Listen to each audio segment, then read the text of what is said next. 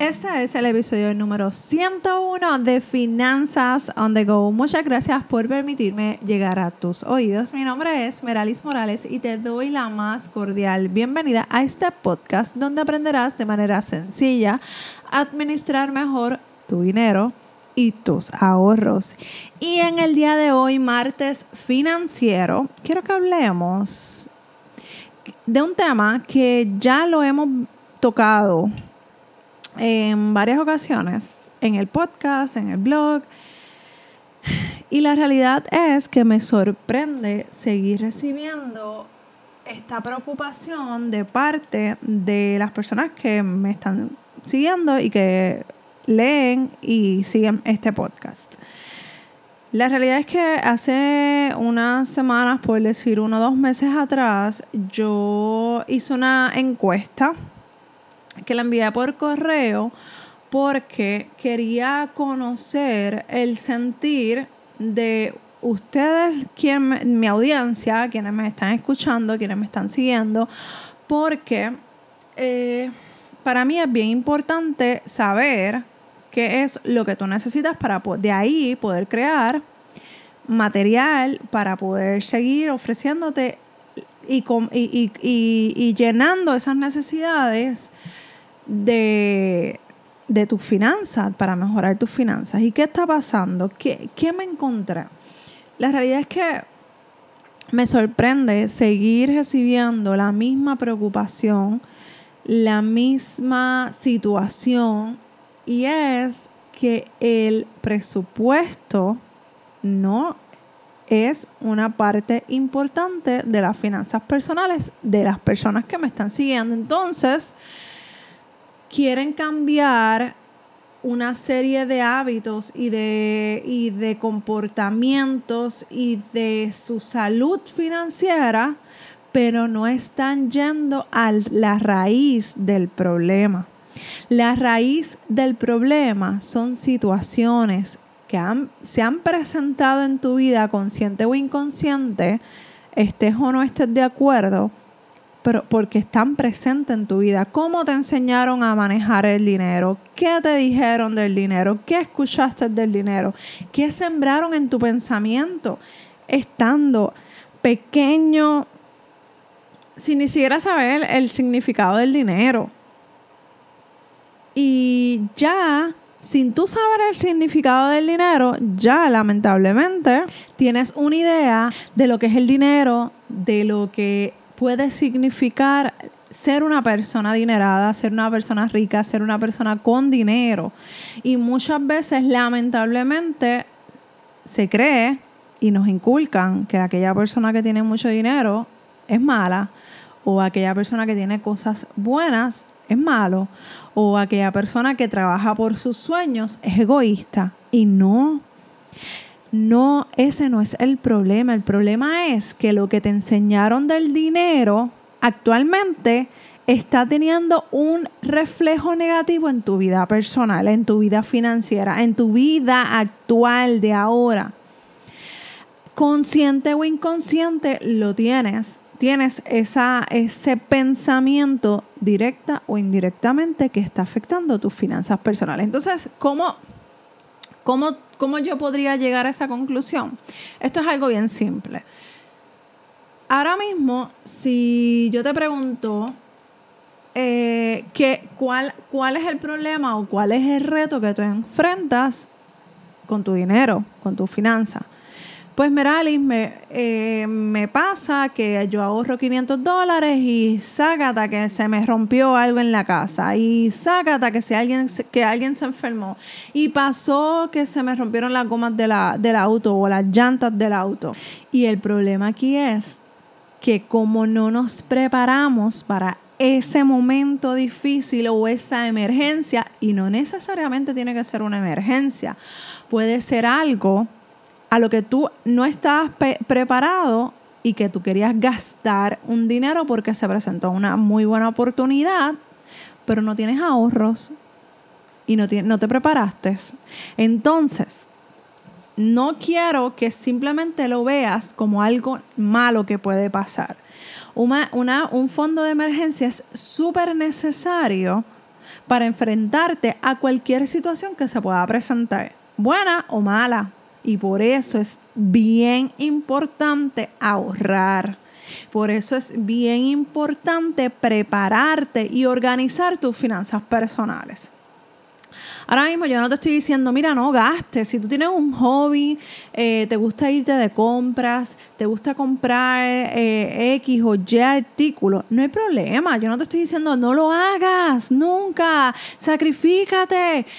No, es que desde que nos ponemos a organizar nuestras finanzas personales, va a llegar un momento en que vamos a decir, ¿sabes qué? Me voy a sacrificar porque quiero hacer X o Y.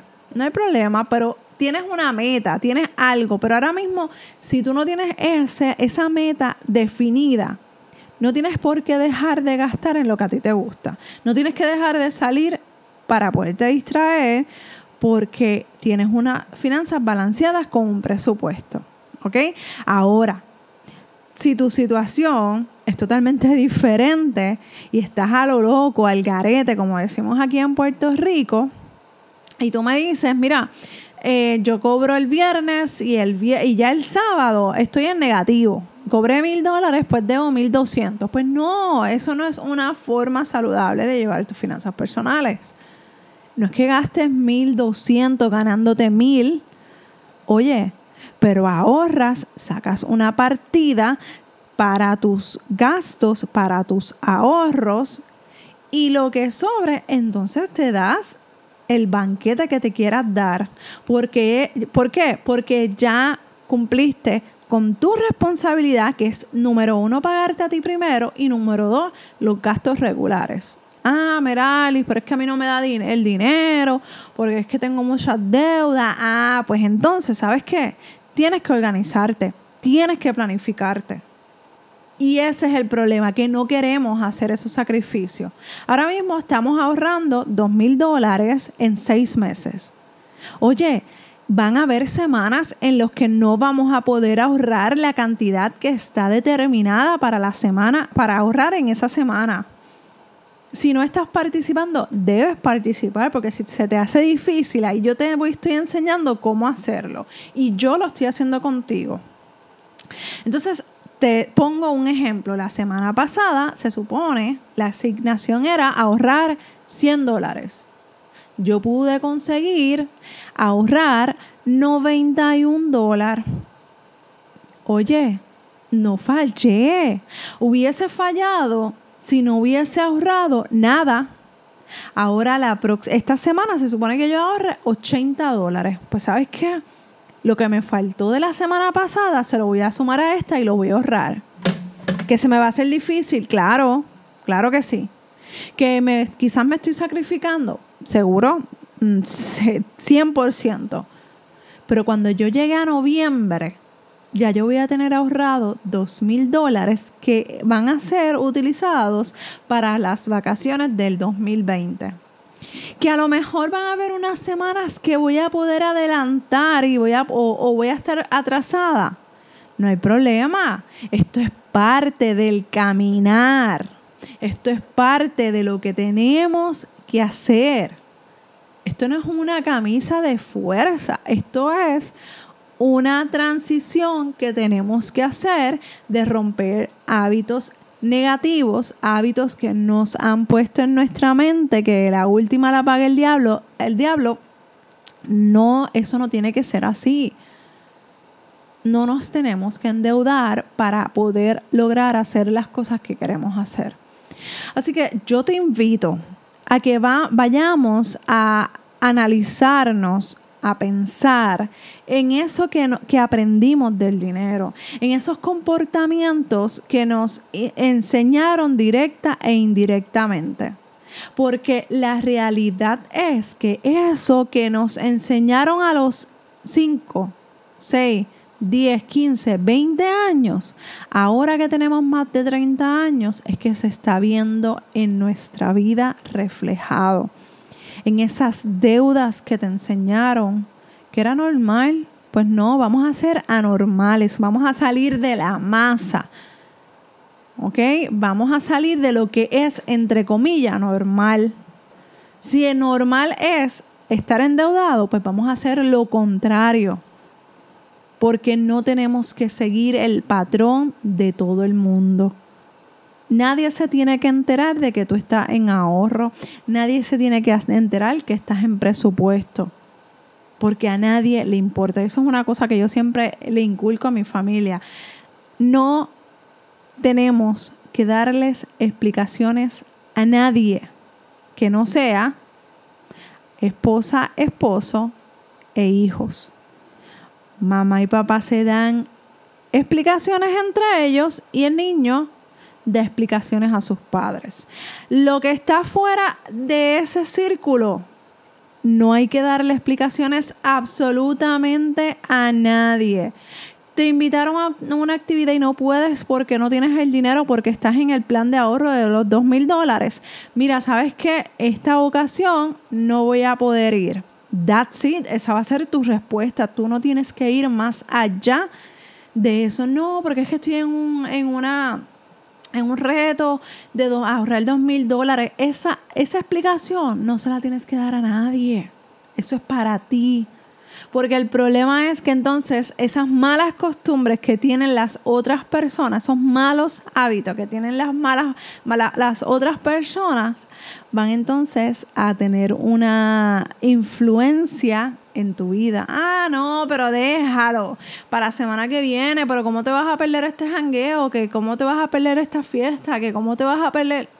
No importa, van a venir más fiestas, van a venir más actividades van a venir más compartir entre familia, entre, entre amigos. Invítalos a tu casa, ve a la casa de ellos. Y así van rompiendo con ese patrón de gastadera de dinero y tú cumples con tu reto. Y ellos no se enteran de que estás en ese reto. Y si se enteran, pues me echas la culpa a mí. Pero aquí lo importante es que yo, que yo quiero que te vayas con ese pensamiento en primero pensar, valga la redundancia, en qué fue lo que a mí me enseñaron de pequeño. ¿Qué fue lo que yo aprendí sobre el dinero? ¿Qué fue lo que yo aprendí? Escuché peleas de dinero en casa, escuché que no tenemos mucho dinero, que no hay dinero, que estamos pelados. Pues entonces hay que trabajar con eso. Y si no puedes trabajar tú misma o tú mismo con eso, pues entonces hay que tocar base y tocar toca buscar ayuda. Y buscar ayuda profesional no es malo. Malo es quedarte con tu situación difícil, que no sabes trabajarla, que no sabes cómo hacer las cosas para poder salir de donde estás. Así que si necesitas ayuda con tus finanzas personales, estoy aquí para ayudarte escríbeme a dudas.miralismorales.com. También quiero invitarte, número uno, al taller que te mencioné, perdón, al reto financiero que te mencioné en el podcast, en el episodio de hoy, que estamos ahorrando dos mil dólares. Ahora mismo empezamos en mayo 21, 2019 y yo lo termino, lo terminamos en noviembre 21, 2019. Pero si estás escuchando esto fuera de esas fechas, te puedes inscribir haciendo clic en las notas del programa, en el, en el enlace que voy a estar dejando, porque eh, el reto lo puedes hacer tú. Yo te hago llegar todas las hojas, toda la información, cómo lo vas a hacer, cómo lo vas a trabajar porque es algo que tú tienes que hacer por ti, por tus finanzas, por tu, por tu bienestar financiero. ¿Está bien?